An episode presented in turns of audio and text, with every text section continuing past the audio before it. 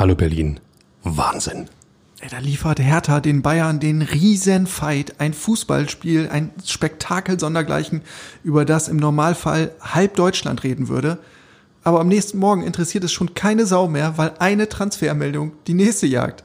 Das ist ungefähr so, als ob ich in der Champions League endlich mal gegen den FC Barcelona spielen kann. Und dann ist Nebel und keiner sieht's. Ey, typisch Hertha BSC. Immer härter. Der Podcast der Berliner Morgenpost. Tja, so ist sie halt, die alte Dame. Irgendwie immer für so ganz spezielle Timing-Manöver gut. Und so auch an diesem Wochenende, beziehungsweise zum Wochenstart. Am Sonntagabend das Monster-Match gegen die Bayern in München. 3 zu 4 hieß es am Ende. Äh, mit einem spektakulären Comeback und der ganz bitteren Entscheidung dann in der Nachspielzeit per Elfmeter. Ähm, mit vier Toren von Robert Lewandowski von den Bayern. Was für ein Irrsinn. Michael, hast du mitgefiebert? Ähm, ohne Zweifel, weil äh, drei Tore in München noch dazu äh, in der Schlussphase nochmal den Ausgleich zu schaffen, das äh, gelingt nicht vielen Mannschaften und Hertha BSC auch nicht so oft. Insofern, ähm, boah, Hut ab vor der Leistung. Und aber als treue Hörer des immer Hertha Podcasts wisst ihr ja, dass in der Nachspielzeit sehr oft die Entscheidung fällt. Auf die Nachspielzeit kommt's an niemals die Nachspielzeit unterschätzen. Ganz, ganz wichtig. Naja, aber wir haben es ja im Intro schon anklingen lassen. Irgendwie war das gar kein Gesprächsthema mehr. Also normalerweise ist das ein Match, Michael, das würden wir als äh, Sportreporter ja ausschlachten für eine halbe Woche. Da stecken ja Geschichten drin bis zum geht nicht mehr. Ja, vier Podcasts hätten wir gemacht. Ja. Das haben wir natürlich alles in Müll geworfen, nachdem, äh, was dann am Montag alles passiert ist. Also keine Angst, wir kommen später noch zum Bayern-Spiel, aber natürlich hat die Aktualität Vorrang. Ich lasse euch mal ein bisschen teilhaben. Kleiner Einblick aus dem Maschinenraum. Wir nehmen jetzt gerade auf am Montagabend. Es ist, was sagt die Sonnenuhr? 19 Uhr 46. Das heißt, es waren ganz schön turbulente 24 Stunden. Äh, und um 18 Uhr 31, glaube ich, erst hat Michael Preetz, der Manager von Hertha BSC, den, ich sag mal in Anführungszeichen, Königstransfer bekannt gegeben via Twitter, so wie er es immer macht. Fix ist erst, wenn er lange twittert. Ähm, und seitdem steht endgültig fest, Hertha BSC hat einen zweiten Franzosen im Team, nämlich Kylian Mbappé. Hast du noch einen? Warte, ich überlege noch. Ähm, was steht denn hier auf meinem Zettel? Ähm, Matteo Gandusi. Oder so. Oder so. Gandossi? Gendossi? Gendosino? War das nicht mal ein Hit von äh, Michael Holm? Ja, Michael. die Älteren erinnern sich. Naja, also ich, ich tippe mal auf Gondossi. Ich bin mir aber noch nicht hundertprozentig sicher. Ähm, auf jeden Fall kommt der junge Mann, 21 Jahre, er ist alt, vom FC Arsenal. Und ihm haftet eigentlich ein ganz schön krasses Preisschild an, muss man sagen. Der Marktwert wird so mit gut 30 Millionen Euro ähm, beziffert. Das ist ja jetzt immer so ein bisschen ein Schätzwert, aber ich glaube, eins kann man festhalten, der ist eigentlich nicht in der Preisklasse von Hertha BSC und deshalb kommt er auch in Anführungszeichen nur auf Leihbasis für ein Jahr. Ähm, trotzdem kann man, glaube ich, von dem guten Mann eine Menge erwarten. Also festzuhalten bleibt ja erstmal, dass auch in Corona-Zeiten 30 Millionen das neue ablösefrei sind. Also es, bleibt nach wie vor so. Ein Schnäppchen. So, ein, ein echter Schnapper. Ein, echter Schnapper. Äh, Im Sommerschlussverkauf. Aber da kommt jemand, der ähm, durchaus jetzt in Herthas Preisklasse ist. Das muss man so sagen. Hertha ist eine der wenigen Mannschaften oder einer der wenigen Vereine, die ähm, finanziell durchaus, ähm, sagen wir mal, ruhigen Gewissens in diese Transferzeit haben gehen können und äh, jetzt jemanden geholt haben, ich glaube, von dem man ein bisschen was erwarten kann, Jan. Was meinst du? Ja, also das äh, klingt eigentlich ziemlich vielversprechend und man muss sich nur mal so zwei, drei Videos bei YouTube angucken, wobei man nicht in die alte Ronny-Falle tappen darf. Auch von Ronny gab es ein einen Clip, wo man dachte, das ist der beste Spieler, den die Welt je gesehen hat. Äh, Wahnsinn. Nee, aber ähm, er hat nachgewiesen, dass er auf Premier League-Niveau auf jeden Fall bestehen kann. Der hat inzwischen 82 Pflichtspiele für Arsenal gemacht. Ähm, das ist für einen 21-Jährigen ja allerhand. Ähm, nach seinem Wechsel 2018 nach London hat er sich da ratzfatz einen Stammplatz ähm, erspielt. Ähm, und über seine Qualitäten und auch vielleicht über seine Schwächen reden wir gleich noch ein bisschen im Detail. Ich würde äh, gern vorab noch mal einen kurzen Abriss machen zum Überblick. Was ist eigentlich ähm, am, auf der Zielgerade des Wechselfensters ähm, passiert? Also, Gondossi sozusagen der Top-Zugang. Darüber hinaus hat Michael Preetz Eduard Löwen zurückgeholt vom FC Augsburg. Ihr erinnert euch, der wurde im vergangenen Jahr gekauft, wurde dann von Jürgen Klinsmann aussortiert, ist zum FC Augsburg gegangen, aber gehört natürlich eigentlich immer noch härter. Äh, jetzt ist er wieder da im zentralen Mittelfeld. Und dazu wurde ein Innenverteidiger verpflichtet. Omar Alderete aus Südamerika, gebürtig, äh, hat zuletzt gespielt für den FC Basel in der Schweiz, kommt mit Europa League Erfahrung und ja, ist eine zusätzliche Option in der Innenverteidigung. Die ist auch vonnöten, denn ein anderer Abwehrspieler hat Hertha verlassen. Karim Rekik hat sich verabschiedet zum FC Sevilla, ist er gewechselt. Und Arne Meyer hat einen etwas speziellen Move gemacht. Der hat seinen Vertrag bei Hertha erst um ein Jahr verlängert bis 2023, um sich dann, hört, hört, Arminia Bielefeld anzuschließen, Gibt's dem Aufsteiger. Die, gibt's die überhaupt? Ja, gute Frage. Neuerdings auch wieder in der Bundesliga, äh, trainiert von Uwe Neuhaus. Hm. Da kann, kannst du uns als Neuhaus-Versteher und Flüsterer äh, später vielleicht noch ein bisschen mehr dazu erzählen, Michael. Das ist mir ein besonderes Vergnügen. Ja. Aber fangen wir mal mit dem Mann äh, mit der markanten Lockenpracht an. Matteo Gondossi. Also diese Matte, Michael, das, das ist doch äh, Carlos Valderrama Gedächtnislook, oder? Völlig überragend. Also ähm, wenn man ihm zuschaut, äh, ich bekomme da gute Laune, weil ähm, es genauso diese, diese so ein bisschen laissez-faire auf dem Platz, aber äh, trotzdem konzentriert, trotzdem mit Qualität, äh, mit Übersicht, mit, mit Ballgefühl, äh, jemand, der der ja den Ball auch wunderbar äh, dem eigenen Mitspieler in den Lauf spielen kann, Räume erkennt. Ähm, boah, ich hänge ihn jetzt ganz schön hoch. Äh, nicht, dass wir nachher alle enttäuscht sind, aber er hat Qualitäten, die ich so bei Hertha BSC in den letzten Jahren ehrlich gesagt nicht wahrgenommen habe. Ja, ich glaube, es gibt vielleicht ein paar äh, Parallelen zu Marco Grujic, auch so ein bisschen von der Statur. Ähm, er hat auch ein super Spielverständnis, ist technisch sehr beschlagen, ähm, er ist robust und er bringt auch eine ganz schön äh, ordentliche Portion Galligkeit mit. Also ähm, in England haftet ihm so ein bisschen dieses Image des Bad Boys an, weil er eigentlich immer, wenn eine Rudelbildung zustande kommt, dann ist äh, Gondossi nicht weit. Dann ist er immer gleich dabei, ist ein bisschen streitsüchtig.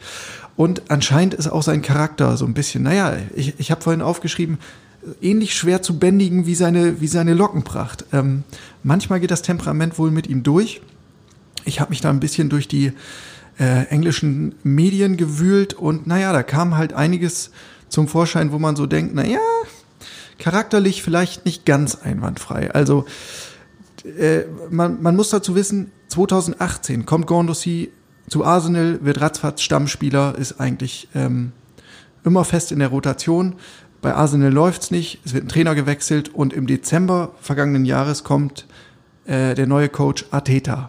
Und damit wurde es für Gondossi schlagartig eng, denn schon im Februar im Trainingslager in Dubai kam es zu einem ersten kleinen Eklat. Ja, aber mein Gott, mal passt's mit dem Trainer, mal passt's nicht. Also insofern äh, ist er bei Bruno Labbadia, der ja doch irgendwo auch Ruhe ausstrahlen kann. Genau an der richtigen Adresse. Ja, da darf man sehr gespannt sein. Also bei Arsenal war es auf jeden Fall so, dass er im Trainingslager so ein bisschen, naja, die Spannkraft hat vermissen lassen und das meine ich nicht in Bezug auf seine Haare, sondern eher auf die Körperspannung. Ähm, und dann gab es irgendwie einen Anpfiff von einem Co-Trainer, so nach dem Motto, straff dich mal, Junge. Ähm, und das eskalierte dann in einem Wortgefecht mit dem ganzen Staff. Ähm, später gab es auch noch mal ein Zwiegespräch mit dem Manager und der ähm, gute Mann hat sich mit seinen 21 Jahren wenig einsichtig gezeigt. Also von der Entschuldigung war da irgendwie gar nicht so äh, die Rede, sondern er fühlte sich im Recht. Naja, und später hat sich ein erfahrener Teamkollege mal eingeschaltet, David Lewis, Brasilianer, frisurentechnisch muss man sagen, fast Bruder im Geiste. Ja, genau, absolut. Ne? Ähm, und ja wirklich auch ein renommierter Profi, ja. Und er hat den zur Seite genommen und hat gesagt, Junge, du hast es echt drauf, aber versuch mal ein bisschen mehr Professionalität an den Tag zu legen. Auch das hatte offenbar wenig Wirkung. Ähm, kurz darauf hat sich Gondossi dann mit Sokrates, ähm, Man kennt ihn aus der Bundesliga, Werder Bremen, Borussia Dortmund. Ja, einer der größten Philosophen, den die Bundesliga je gehabt hat. Mit Sokrates angelegt. Also da scheint er irgendwie kein Pardon zu kennen. Dann gab es so eine, ja, ich sag mal, so eine kleine disziplinarische Maßnahme. Er wurde mal auf die Tribüne verbannt für ein Spiel. Ging auch eher spurlos an ihm vorbei. Äh, Mitte Juni hat er dann in einem Spiel gegen Brighton ähm, ist er mit dem Gegenspieler aneinander geraten und hat im Zuge dessen äh, ein bisschen mit seinem Gehalt geprotzt. Und das ging Ateta so gegen den Strich offenbar, dass er den Jungen erstmal zwei Wochen aus dem Mannschaftstraining genommen hat, Einzeltraining verordnet hat. Gab es bei Hertha, glaube ich, nur bei Mitchell Weiser, er nicht das noch. Oder wenn jemand weg vergrault werden soll. genau, genau. Sandro Wagner, Peter Niemeyer, schöne Grüße. Ähm, Genau, Einzeltraining und seitdem stand er überhaupt gar nicht mehr im Kader. Also letztes Pflichtspiel äh, Mitte Juni. Ich weiß nicht, ob da irgendwo auch noch eine Verletzung oder eine Blessur dazwischen war. Ähm, die, die Kollegen in England haben das denn immer, oder der Club hat es immer als äh, angeschlagen Trainingsrückstand gelabelt, aber ich glaube, es waren halt andere Gründe. Endlich ein Spieler, der Hertha BSC ein bisschen ins Rampenlicht heben wird. Ich meine, wir haben doch alle die Schnauze voll von, von angepassten Profis, von glatt geschliffenen Steinen. Endlich kommt mal einer mit Ecken, mit Kanten, mit Frisur, ja, mit Spielwitz, mit Spielidee und äh, der wird die alte Dame so ein bisschen wachrütteln. Ja, und ich bin da sehr optimistisch. So bin ich ja ganz ehrlich. So ein richtiger Rebell mit ja. langen Haaren. So sieht's aus. Jawohl. Ja, also ich bin sehr, sehr gespannt. Ähm, ich weiß noch nicht, wann wir die Gelegenheit haben, mit Gondossi erstmals zu sprechen. Ähm, ich bin mir auch nicht sicher, wie es jetzt aussieht in der anstehenden Länderspielpause. Ähm, er war in der Vergangenheit sogar schon mal im Kreis der A-Nationalmannschaft in Frankreich. Viermal, glaube ich, nominiert, aber bislang noch ohne Einsatz. Ganz schön lang, oder? Es ist so eine Strecke, die hat eigentlich nur Niklas Stark übertroffen. Ja, ohne, ohne Zweifel, wenn auch, wenn auch äh, ungewollt, logischerweise. Aber ähm, lassen wir ihn ankommen, lassen wir ihn spielen. Oh Gott, jetzt klinge ich auch schon wie ein Vereinsoffizieller. Äh, mhm. Aber äh, nochmal, der Junge bringt Qualitäten mit. Ich glaube, in jedem Bereich, die Hertha BSC nur gut tun kann. Und ich halte es auch nicht für so verkehrt, wenn auch mal ein Querkopf innerhalb der Mannschaft ist. Es ist natürlich immer ein schwieriges ähm, Feld. Man muss darauf aufpassen, dass der Querkopf nicht zu sehr ins Extreme schlägt. Aber ähm, vielleicht sorgt er tatsächlich dafür, dass der eine oder andere ein bisschen wachgerüttelt wird, auch mit seiner Art und Weise. Ähm, fußballerisch bringt er einiges mit. Wer in zwei Jahren England, was hast du gesagt, 82 Premier League Spiele oder Einsätze Pflicht, hat? Pflichtspiele, ja. Pflicht, oder Pflichtspiele hat, das sind im Endeffekt zwei komplette Saisons in der Premier League, die er gespielt hat, in dem Alter. Bei allem Respekt, das muss man erstmal schaffen. Und äh, das bedeutet gerade in England, dass man auch ein Häppchen Qualität haben muss. Ich habe irgendwie ein gutes Gefühl. Absolut. Ich könnte mir vorstellen, also gerade auch wegen seinem, seines Erscheinungsbildes, äh, der könnte so ein kleiner Shootingstar werden in diesem Jahr. Also gerade bei jüngeren Fans, erinner dich mal, Michael, wie das war, als du noch so ein kleiner Steppke warst.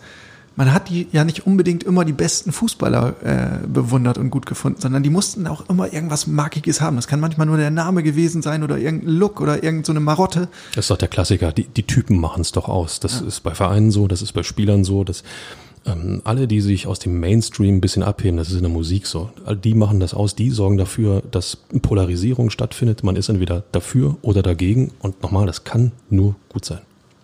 Und vielleicht hilft ja auch äh, Lucas Toussaint ein bisschen als Integrationshelfer. Die beiden kennen sich, haben in der U-Nationalmannschaft häufig zusammengespielt und der wirkt ja sehr vernünftig und geerdet. Vielleicht hat er einen ganz positiven Einfluss. Also, wir sind so positiv, so hoffnungsvoll heute. Was ist los mit uns? Ja, ich bin ehrlich gesagt ein bisschen schockiert, aber äh, nach äh, dieser kurzen Nacht, äh, glaube ich, äh, müsst ihr uns das ein bisschen nachsehen. Ja. Leute, zwei Franzosen im härter Mittelfeld, ähm, das hat einen Geschmack. Das klingt nach ähm, Deutsch-französischer Freundschaft. Ja, und Europa, wir kommen. Weit aus dem Fenster gelehnt von mir, gebe ich ja. gerne zu. Aber ähm, so schlecht klingt der Transfer nicht. Ja. Ich bleib dabei. Dann gehen wir weiter äh, durchs Register. Also, ähm, Karim Rekik, haben wir schon gesagt, hat sich verabschiedet Richtung Sevilla. Da gab es eine Anfrage und Karim war keine Stammkraft mehr bei Hertha. Ne? Also Dedrick Boyata, John Torunariga haben ähm, sich im Abwehrzentrum ganz stark in den Vordergrund gespielt.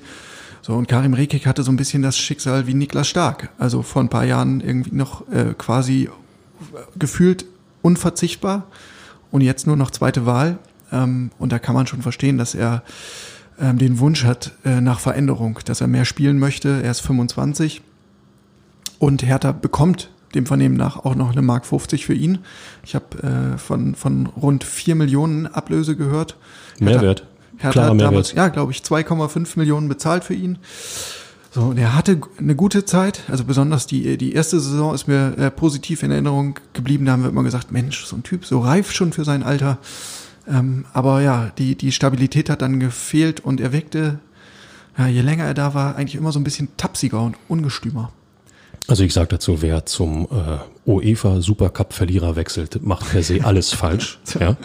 so, aber ähm, bei allem Respekt, der FC Sevilla ist ein klangvoller Name im europäischen Fußball und äh, da sind wir dann genau auf der auf der ja, negativen Schiene, auf die wir gar nicht so schnell kommen wollten.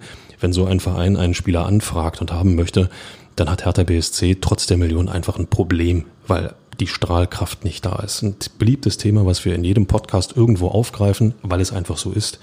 Und jeder Spieler, ähm, der solche Anfragen bekommt, der äh, das Interesse geweckt hat bei namhaften äh, Vereinen mit, mit ja auch europäischem Interesse, die, meine, FC Sevilla hat jetzt sechsmal die Europa League gewonnen, ähm, da geht jeder Spieler zum Management und sagt, liebe Leute, wie sieht's denn aus? Ich würde gern.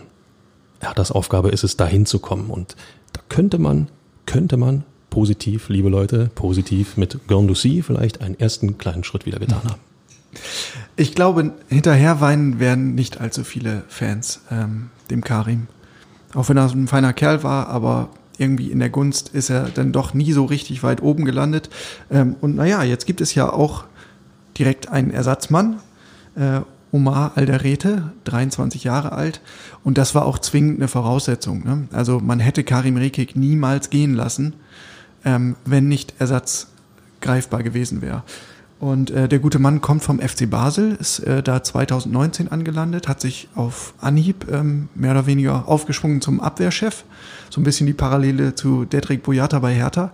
Er hat Europa League-Erfahrung gesammelt mit Basel.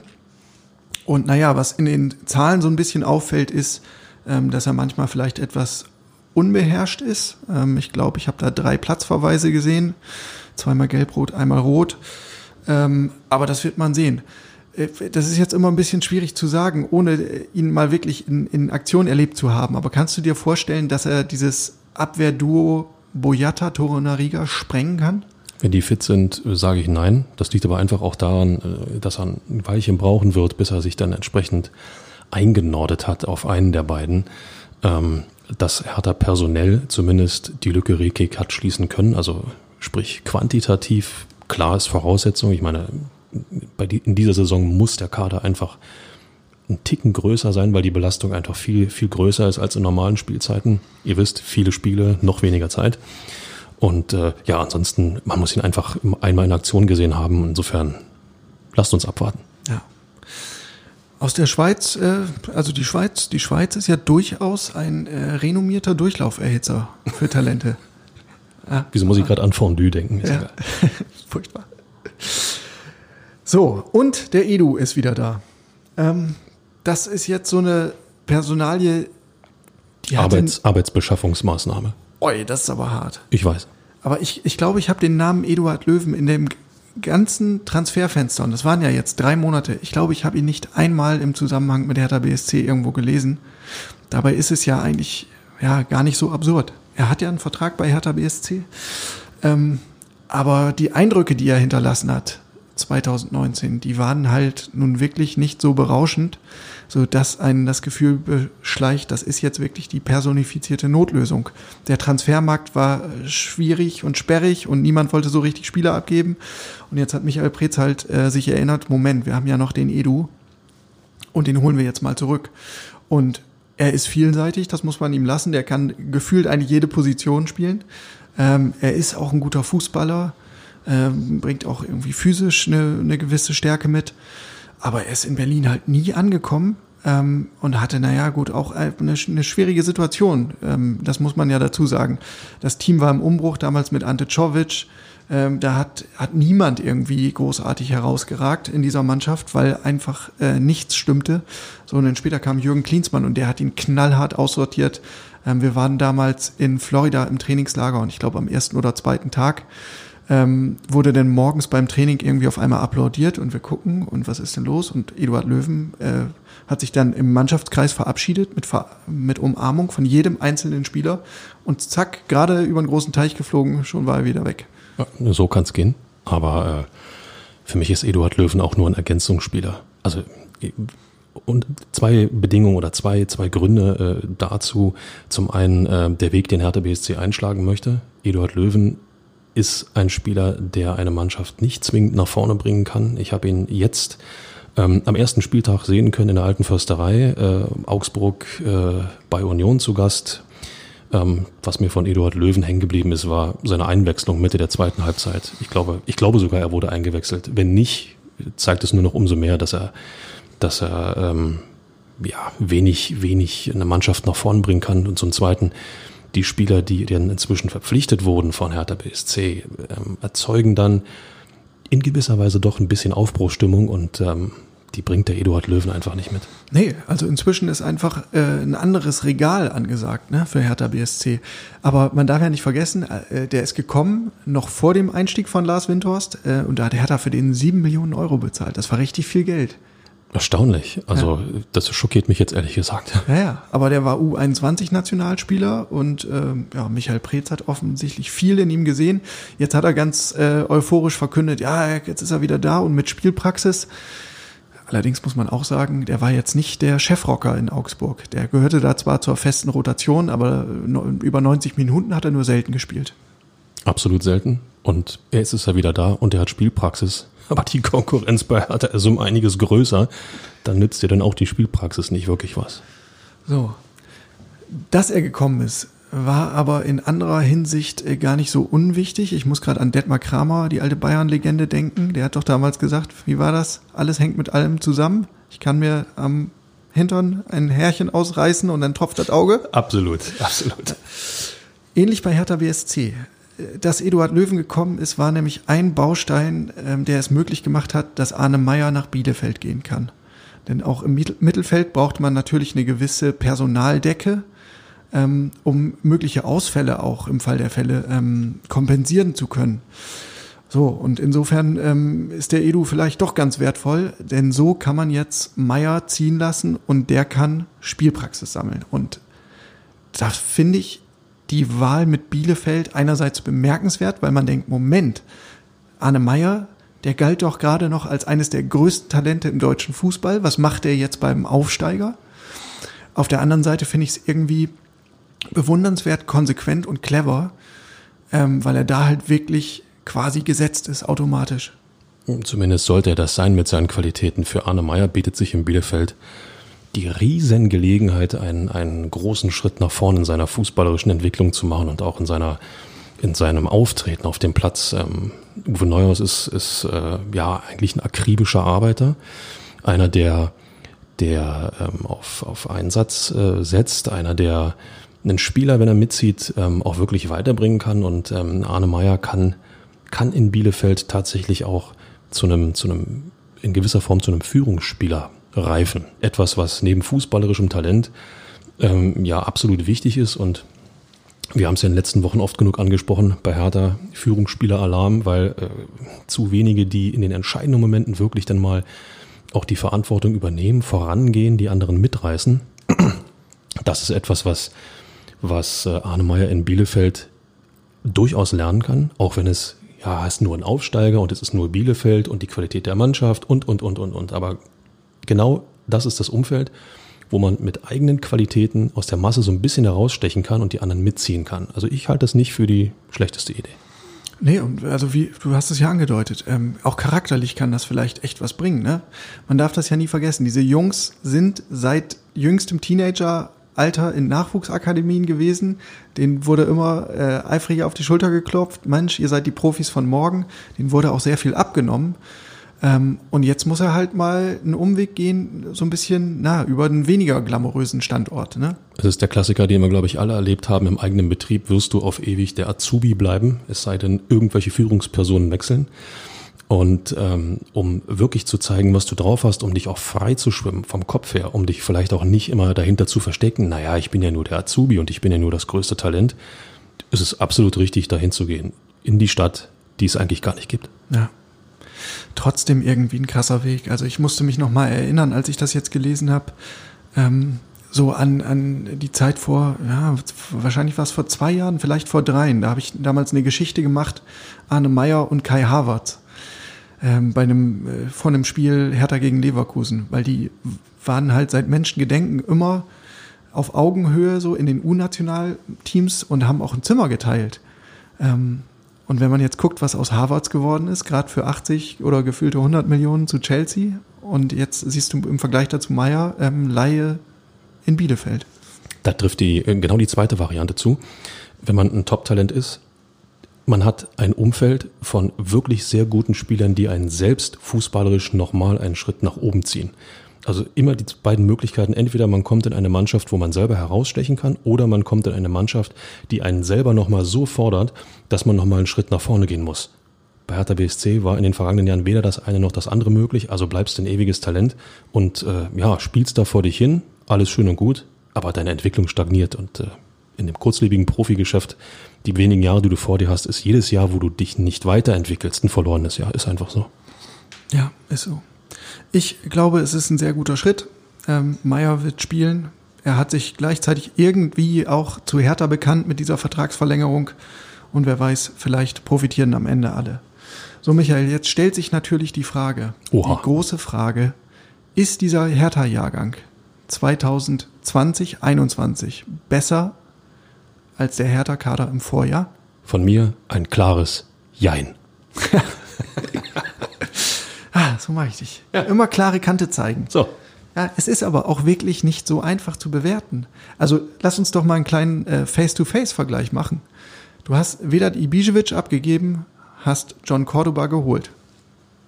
Ja, klare Verbesserung in meinen Augen. Vielleicht nicht von der Erfahrung, vielleicht nicht von der, äh, ja, sagen wir mal, ähm, Galligkeit auf dem Platz oder auch von, von, dem, von, dem, von dem Habitus, äh, den Ibisevic ja dann doch ausgestrahlt hat. Aber du hast einen aktiven Stürmer. Vedat Ibisevic war nicht zwingend dafür bekannt, wirklich zu arbeiten, wirklich zu laufen. Ähm, Aber er hat dir Tore in zweistelliger Zahl produziert. Ich überlege, Jahr für Jahr. Ich überlege kurz, Cordoba hat getroffen? Ja. Einmal? Zweimal? Schon, schon zweimal. So, also, Cordoba ist gegenüber von Ibisevic eine Verbesserung. Meine Meinung. Du hast mit Per Schellbrett den Spieler verloren, der im zentral-defensiven Mittelfeld alles zusammengehalten hat. Dafür hast du jetzt Lucas Toussaint. Das ist schwer, gebe ich ganz offen zu. Ich glaube aber, dass Toussaint ein bisschen mehr ähm, Übersicht vielleicht mitbringt. Einer, der ähm, den Kopf vielleicht noch ein bisschen weiter oben trägt, nicht um irgendwelche Arroganz auf den Platz zu bringen, sondern um den Überblick zu behalten. Ähm, das kann dem fußballerischen Element von Hertha nur gut tun. Andererseits, ähm, boah, ist echt schwer. Also vielleicht unentschieden. Geben wir ihm ein bisschen Zeit. Vielleicht versuche ich mich mal rauszulügen. Leihspieler Marco Grujic ist weg. Leihspieler Gondossi ist da. Ja, klare Verbesserung. Komm, der Typ, den habe ich jetzt schon ins Herz geschlossen. Wird, wird Allein der, schon wegen der Mathe. Es wird der Knaller bei Hertha BSC, glaubt's mir. So, und dann dürfen wir nicht vergessen, äh, es gibt eine neue Nummer eins. Aber die alte Nummer eins ist natürlich noch da. Äh, trotzdem, Alexander Schwolo im Vergleich zu Rüne Jahrstein. Boah, der eine Nationalspieler, der andere nicht. Puh, ich bin noch so ein bisschen uneins. Ähm, Schwolo ist für mich ein solider Torwart. Das war Rune Jahrstein aber auch.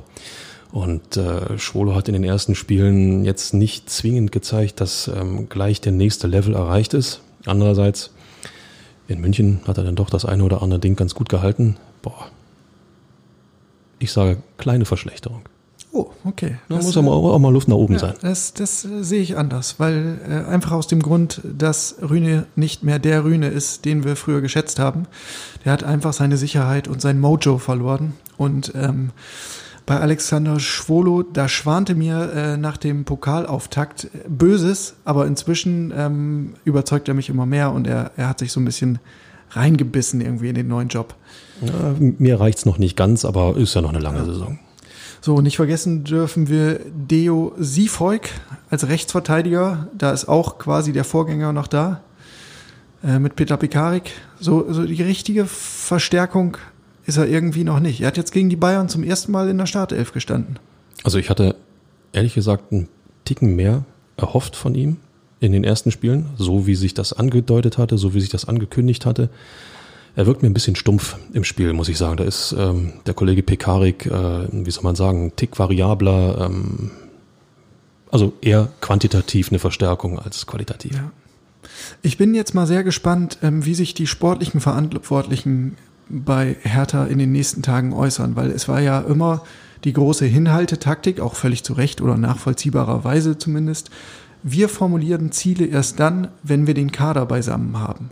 Jetzt haben sie den Kader beisammen und jetzt bin ich mal gespannt, was sie, was sie ähm, so offiziell sich auf die Fahne schreiben. Ähm, Bruno Labbadia klang nach dem Bayern-Spiel noch ziemlich angesäuert. Ähm, da wurde er von einem TV-Reporter darauf angesprochen, dass die Ansprüche in Berlin ja gewachsen seien und da ist er ja sogar ein bisschen ärgerlich geworden. Normalerweise ist er ja immer äh, sehr souverän und beherrscht, aber da ist er ein bisschen aus, der, aus dem Sattel gegangen und hat gesagt, ja, äh, ich merke das auch, aber ich verstehe es nicht weil wir, also das war dann ja Stand Sonntagabend, nicht die personelle Verstärkung ähm, bekommen haben, die wir uns erhofft haben.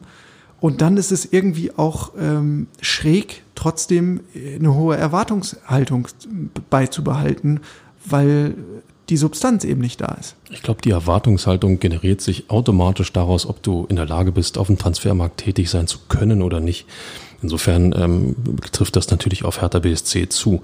Wenn ich, ähm, das muss ich einfach mal so sagen, wenn ich die Möglichkeit habe, in einem derart schwierigen Jahr, in einem, mit einem derart schwierigen Transferumfeld, ähm, problemlos Transfers zu tätigen, und ich tue das zu wenig aus meiner Sicht, dann ist eine Erwartungshaltung, die nicht, oder dann kann eine solche Erwartungshaltung natürlich nicht erfüllt werden. Ähm, insofern, ja, man, man kann Bruno Labbadia verstehen, der versucht ja auch natürlich den Ball flach zu halten, nicht irgendwie einen Irrsinn zu schüren, dass aus Versehen noch irgendeinem Werner Gegenbauer oder so rausrutscht, okay, Platz 6, Europa League, wir kommen. Auch wenn das das Ziel sein muss, darüber sind wir uns, glaube ich, alle einig. Aber es ist so, so eine schwere Balance, die versucht Hertha zu finden. Ähm, zum einen ähm, äh, den Ball flach zu halten, trotz wie viel? 300 Millionen von Lars Windhorst, nur um die Summe nochmal zu nennen und äh, ja, den Transfers, die getätigt wurden, die ähm, irgendwo alle gut klingen. Die Frage ist, ob es gut genug ist, dass jetzt schon der Schritt nach Europa getan werden kann. Und da, boah, da können wir drüber zweifeln. Ja.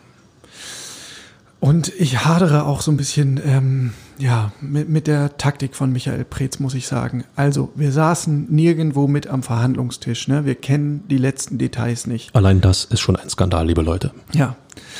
Ähm, aber ich habe trotzdem das Gefühl, diese, diese Gesamtgemengelage war eigentlich eine große Chance für Hertha BSC. Andere mussten sparen, Hertha konnte investieren und wir reden vom Angriff auf die Top 6 auf Europa. Ähm, und jetzt hatte ich so ein bisschen das Gefühl, in einem Fall wie, wie äh, Jeff Rain Adelaide von, von Lyon, der eigentlich ein Wunschspieler war, da feilt Sprez jetzt um drei, vier, fünf Millionen und das, da fehlt mir manchmal so ein bisschen, oder ich hatte das Gefühl, da stimmt doch die Verhältnismäßigkeit nicht. Du willst diesen Spieler unbedingt, weil du total überzeugt bist davon, dass der der Typ ist, der dich weiterbringt. Und dann ähm, scheitert es irgendwie an so einer, naja, vielleicht ist es eine auferlegte Hürde, dass er gesagt hat, wir haben zwar Geld, aber wir müssen damit auch ähm, seriös wirtschaften, wir müssen die Nachhaltigkeit im Blick haben, ist ja auch alles richtig. Man, man sollte nicht maßlos mit Geld um sich schmeißen. Aber ich hatte so das Gefühl, dieser Bereich drei bis fünf Millionen Feilscherei, ähm, ey, let's go for it. Now or never. Ähm, wir haben gerade ein gutes Zeitfenster, das müssen wir doch jetzt nutzen. Was natürlich, ähm, liebe Leute, nicht falsch verstehen, ja, so ob nur drei oder fünf Millionen mehr oder weniger macht den Kohl nicht fett. Nein, nein, so ist das nicht gemeint. Also das ist schon nach wie vor eine Stange Geld, ohne Zweifel.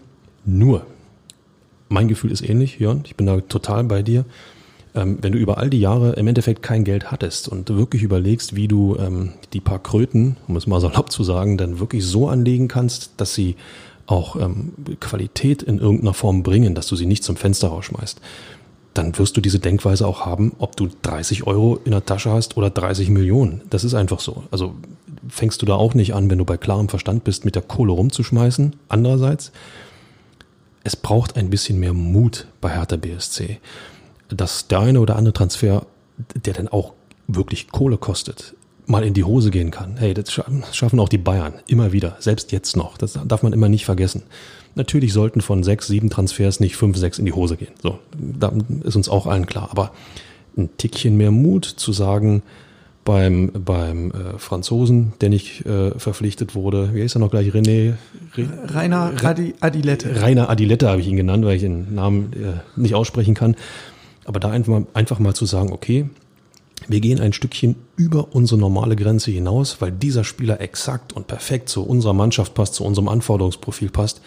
Ich finde, den Mut kann man machen oder sollte man haben, äh, zu sagen, andere Vereine kommen, ah, ihr habt ja jetzt Geld, jetzt äh, seht mal zu, dass er die Millionen an uns äh, weiterreicht. Dass Pretz da Nein sagt, das ist wiederum völlig richtig. Ja. Letztendlich, Michael, so bitter es für uns ist, aber äh, Michael Preetz wird ziemlich egal sein, wie wir das bewerten. Entscheidender ist dann ja, wie Lars Windhorst das alles bewertet. Also ob der Investor Verständnis dafür aufbringen kann, ähm, wenn der Manager sagt, sorry, ich habe es versucht, aber der Transfermarkt war in diesem Sommer einfach äh, so kompliziert wie noch nie. Mag ja alles stimmen und tatsächlich haben sich ja auch andere Vereine wirklich schwer getan. Ähm, aber ich kann mir sehr gut vorstellen, dass ein Investor sagt, okay, ich gebe euch jetzt nochmal extra 50 Millionen, und das sind ja sogar eigentlich 150 Millionen im Hintergrund, ähm, dass der das dann akzeptiert, sondern der will dann doch eigentlich Ergebnisse sehen.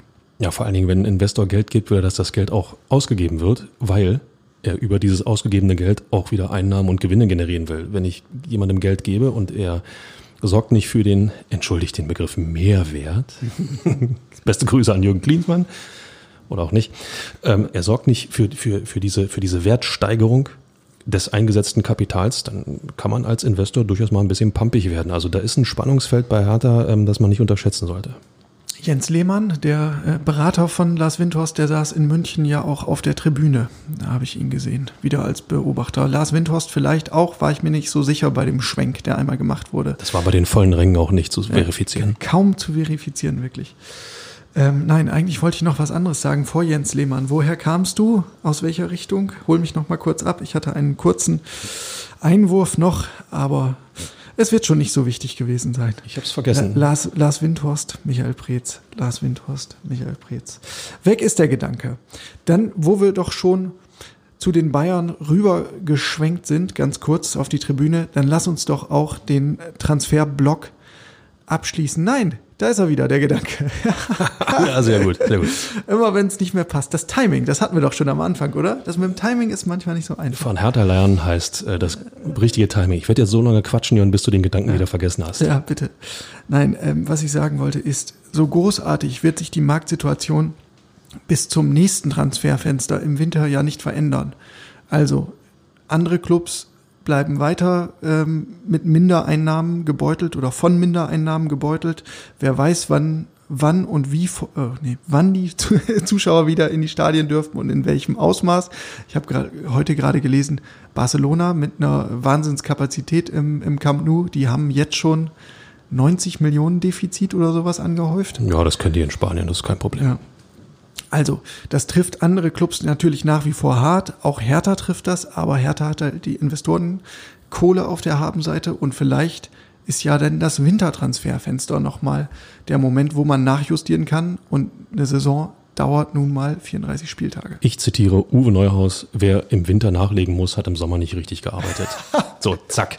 Nur um das mal hier wirklich kundzutun. Nein, aber du nimmst ja einen möglichen Zugang, der eventuell jetzt im Sommer hätte getätigt werden können, zweieinhalb Monate die Chance, sich schon mit der Mannschaft irgendwo äh, anzupassen, ähm, sich einzuspielen, ähm, ein Faktor zu werden, ähm, der dann sozusagen in der Rückrunde so richtig durchstarten kann also auch wenn, wenn wir mit dem 14. Spieltag, glaube ich, enden in diesem Jahr, weil wir spät angefangen haben und am 2. Januar mit dem 15. starten, ähm, hast du zwar zwei, ja, zwei Spiele, drei Spiele mehr, ähm, sozusagen in der Rückrunde im nächsten Jahr, aber trotzdem, Transfers, die du, die du jetzt hättest tätigen können, aber nicht tätigst, weil du ja, weil du nicht mutig genug bist, um das Geld auszugeben. Das ist ein Fehler. Einfach, weil du zehn Spiele verlierst und ähm, das kann dir nachher echt auf die Füße fallen. So, damit Schlussstrich unter den Transferblock und jetzt endgültig nach München, weil wir laufen auch schon langsam auf die Halbzeitpause zu, Michael. Wir müssen mal. 3 zu 4 beim FC Bayern. Was für ein Match. irgendwie hatte man ja das Gefühl, ähm, okay, ja, Hertha müht sich, verteidigt verbissen, traut sich auch ein bisschen was, alles sehr nett. Dann das 0-1, dann gleich das 0-2, beide Male Robert Lewandowski und man hatte eigentlich die Überzeugung, jetzt geht's dahin, Kräfteverhältnisse äh, ganz klar zu sehen. Okay, äh, es gibt Schlimmeres als in München zu verlieren und dann setzt der Hertha an zum großen Comeback. Man kann verlieren, aber nicht so. Drei Tore in München zu erzielen, Leute, da muss ein Punkt mitgenommen werden. Und ich habe es letzte Woche noch gesagt, bei diesem Bayern kann doch gerade jeder gewinnen. Dortmund hat es fast geschafft im Supercup. Hoffenheim hat es sowieso geschafft vor, ähm, am, am, vergangenen Spieltag. Und äh, liebe Leute, Hertha war echt dran. Und äh, es wäre auch verdient gewesen, weil diese Bayern sind müde, sie sind überspielt, sie sind überdreht. Ähm, man muss eben nur konzentriert bleiben. Und ich glaube, da sind wir schon genau beim Thema, Jörn. Ja, bis zum Ende. Äh, Nochmal kurz äh, der, der Chronistenpflicht halber. Also ähm, Anschlusstor von John Cordoba ähm, nach Freistoß von Matthäus Cunha per Kopf zum ähm, 1 zu 2. Dann der Ausgleich von Cunha selbst nach Doppelpass mit Joker Chris Piontek. Und vorneweg, Entschuldigung, einem absolut mutigen Solo er hatte ein wenig Glück, dass dann der Ball ein bisschen flipperte und ihm wieder genau vor die Füße sprang, damit er den, den Doppelpass spielen konnte. Aber das gehört dazu. Und man sieht, Mut wird belohnt. Eine Riesenaktion von Kunja. Ja. So, und dann hatte man eigentlich wirklich das Gefühl, das ganze Ding dreht sich jetzt. Hertha natürlich mit Oberwasser plötzlich. Die Bayern zunehmend kraftlos. Äh, Hansi Flick hat dann auch gleich dreimal gewechselt. Hm. Und trotzdem schießen die Bayern wieder das Tor. Wieder Robert Lewandowski. Ähm, nach einem Freistoß von Alaba war es äh, Thomas Müller im, im Berliner Strafraum vor Maxi Mittelstädt am Ball, legt quer Lewandowski vor Boyata am Ball. Hm. Ist eine super Situation. Wenn ich vorhin Konzentration angesprochen habe, das ist mir bei allen vier Gegentoren aufgefallen. Ja, äh, im Grunde genommen äh, überspitzt formuliert, fahrlässig verteidigt. Beim ersten Tor schalten alle Hertaner ab, als Schwolo den Ball äh, pariert. Nur die Bayern in Form von Serge Gnabry bleiben aktiv. Ähm, das äh, zweite Tor, ähm, hilf mir schnell, das war, wo, wo Lewandowski ähm, Darida ins Leere laufen lässt. Genau. Sieht absolut blöd aus für Vladi Darida. Äh, zeigt aber auch den Unterschied, äh, wenn du nicht an Lewandowski dran bist, wenn du ihm auch nur einen halben Meter Raum gibst, und das ist da der Fall gewesen, dann hast du keine Chance mehr. Beim dritten Tor hat das äh, der Kollege Boyata ebenfalls erfahren müssen. Ähm, alle orientieren sich in die Flugbahn des Balles aber alle Boyata, der sich vielleicht doch etwas mehr nach links hätte orientieren müssen, verliert Lewandowski völlig aus den Augen und der drückt das Ding dann drüber. Und beim Elfmeter, liebe Leute, Tja. wenn man die als Verteidiger Lewandowski die Chance lässt, an den Ball zu kommen, macht man den ersten Fehler. Aber wenn man dann ihn noch versucht wegzureißen, und zwar so offensichtlich wie Maxi Mittelstädt in der Nachspielzeit, nee, das geht nicht. Ja, und Lewandowski hat sich das natürlich nicht nehmen lassen, äh, verwandelt in der, was war es, dritten Minute der Nachspielzeit vom Punkt.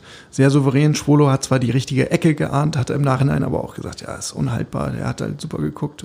Passt in meine, passt in meine Klassifizierung, dass äh, der Torwart Schwolo nicht zwingend eine Verbesserung ist. Er hat vorher viel zu viel rumgehampelt, mhm. hat sich damit mental aus der Konzentration genommen und war im entscheidenden Moment ja. den Zehntel zu spät auf dem Fuß. Ja.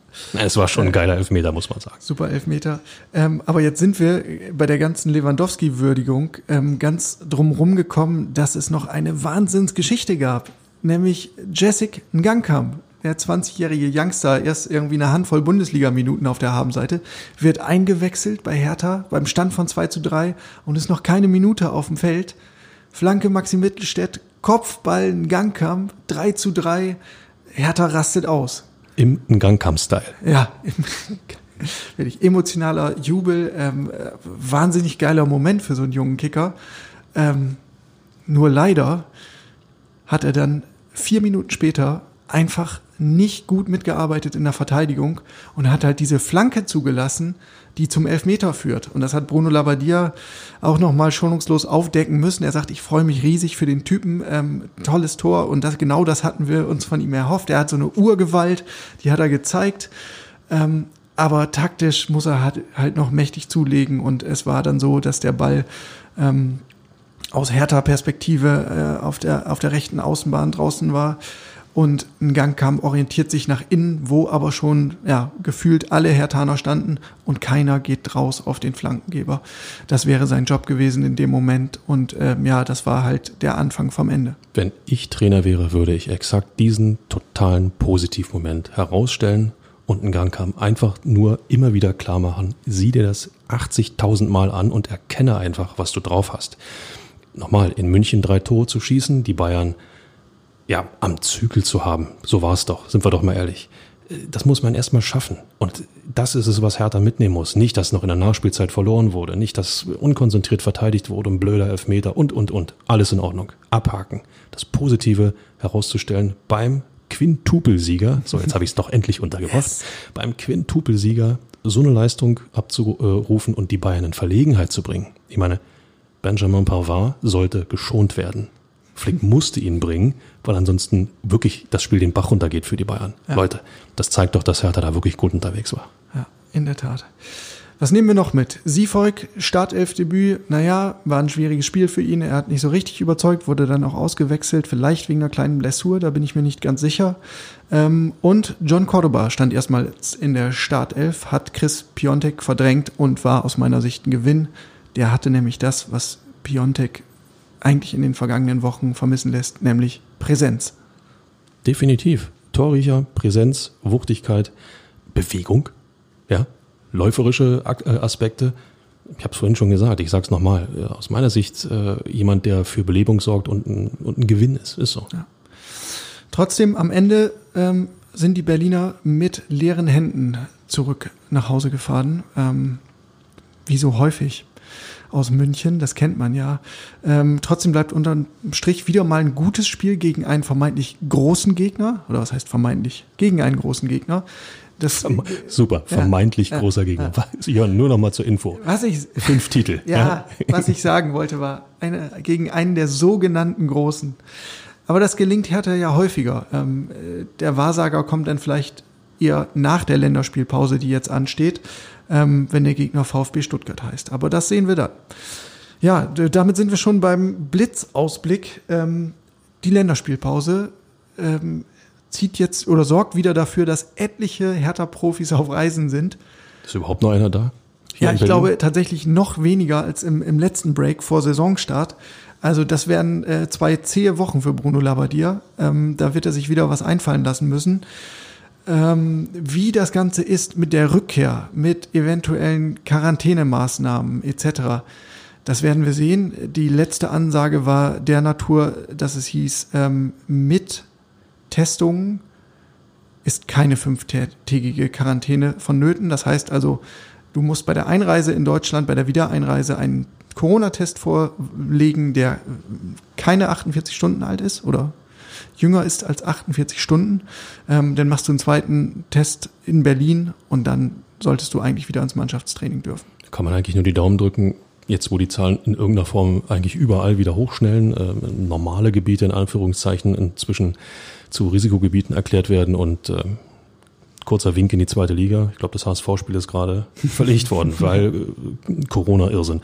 Also äh, es bleibt, es bleibt eine fragile Nummer und, und äh, Leute, passt auf euch auf. Gilt für alle Profis, gilt für alle Fans, gilt für alle Berliner. Man kann nicht oft genug sagen, passt auf euch auf. Was für ein schönes Schlusswort, Michael. Also noch der Verweis, wir melden uns wieder in der kommenden Woche, dann am Montag, dem 12. Oktober.